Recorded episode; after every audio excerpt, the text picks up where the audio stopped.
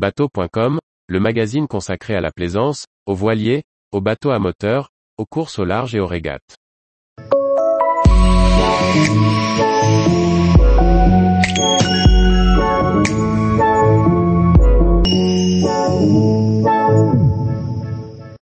D'une rive à l'autre de la citadelle de Besançon par la boucle du Doubs. Par Olivier Chauvin. Une boucle nautique baigne la vieille ville de Besançon. Elle est complétée par un tunnel qui offre d'en faire le tour complet. C'est à la découverte de ce site fluvial étonnant que nous convions le navigateur. Il est rare que la nature nous offre des boucles fluviales aussi attrayantes que celle de Besançon. La vieille ville est bâtie dans un méandre du Doubs, fermée par une citadelle impressionnante qui domine la rivière du haut de ses 118 mètres. Le navigateur a le choix de couper par le tunnel de Taragno ou de parcourir la boucle par la rivière, ce que nous ne saurions trop recommander. Depuis la rivière, la citadelle se voit de très loin. Cette réalisation de Vauban domine toute la cité et l'écluse de Taragno, qui marque l'entrée dans la ville de Besançon. Juste en amont, une halte fluviale permet une escale propice à décider de la direction à emprunter. Sur la droite, une autre écluse ouvre sur le tunnel de Taragno. Cet ouvrage, long de 391 mètres a été mis en service en 1882. Il est doté d'un chemin de halage, transformé en piste cyclable et emprunté par l'Eurovélo 6. Un système de feu, couplé à ceux de l'écluse, constitue un alternat qui régule le trafic. À l'autre extrémité, dans le quartier de Rivotte, un port bien équipé est aménagé pour les bateaux de passage. Il borde la Cité des Arts, tout proche du centre historique et de la citadelle. La boucle du Doubs est longue de près de 5 km. Elle cerne le quartier historique de Besançon. Le tirant d'eau n'est que de 1,30 m et souvent moins de 1 m. Le chenal est parfaitement balisé par des bouées, mises en place au début de chaque saison.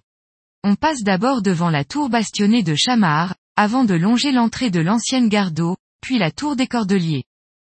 Les quais offrent de nombreuses possibilités de s'attarder, ne serait-ce que pour saluer la statue de Jouffroy d'Aban qui contemple la rivière d'un œil sévère depuis le pont battant. Nous lui devons beaucoup, puisqu'il fut le premier à tester un bateau à propulsion mécanique, dès 1776. Les rives sont lumineuses et les bisontins y prennent volontiers le soleil, devant les hautes façades qui se mirent dans les eaux du Doubs. La ville est belle et il y règne une atmosphère jeune, étudiante et pour tout dire des plus agréables.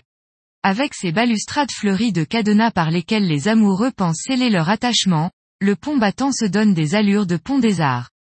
La tour de la pelote et une statue du Minotaure jalonnent l'entrée du canal de dérivation qui mène à l'écluse Saint-Paul et au port du même nom. Déjà, le flanc est de la citadelle apparaît, et la boucle est bouclée. Cette belle parenthèse nautique ne doit pas nous faire négliger de débarquer pour aller découvrir la face terrestre de Besançon. Dans cette cité horlogère, Impossible de ne pas aller visiter le musée du temps, son pendule de Foucault, mais aussi la réplique d'un plan relief de 1722 qui offre la meilleure vue possible sur le Besançon d'antan. Après cette incursion dans le passé, il suffit de traverser la rue pour franchir la porte de l'atelier de Philippe Lebru qui pratique une interprétation aussi créative que contemporaine de la tradition horlogère. Marinière rayée, œil vif, barbe soignée, le maître des lieux ne rate pas une occasion de mettre en scène son personnage, en chaussant sa loupe qui lui donne l'air inquiétant d'un capitaine pirate. Les remparts de la citadelle cernent une véritable ville dans la ville qui recèle entre autres, un jardin zoologique et un muséum dédié à la conservation des espèces et à la préservation de la biodiversité.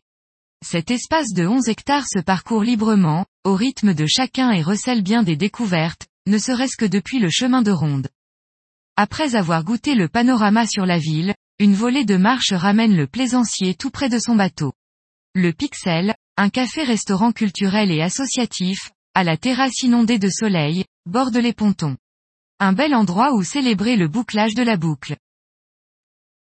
Tous les jours, retrouvez l'actualité nautique sur le site bateau.com. Et n'oubliez pas de laisser 5 étoiles sur votre logiciel de podcast.